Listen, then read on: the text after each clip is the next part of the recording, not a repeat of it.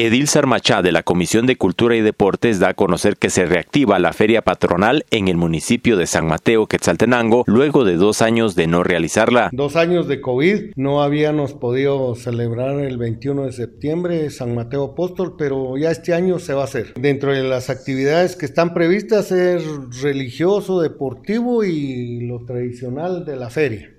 Eh, este domingo tenemos em, el desfile, la elección de señorita San Mateo y luego tenemos eh, el 18 tenemos la coronación de niña y señorita princesa Maya.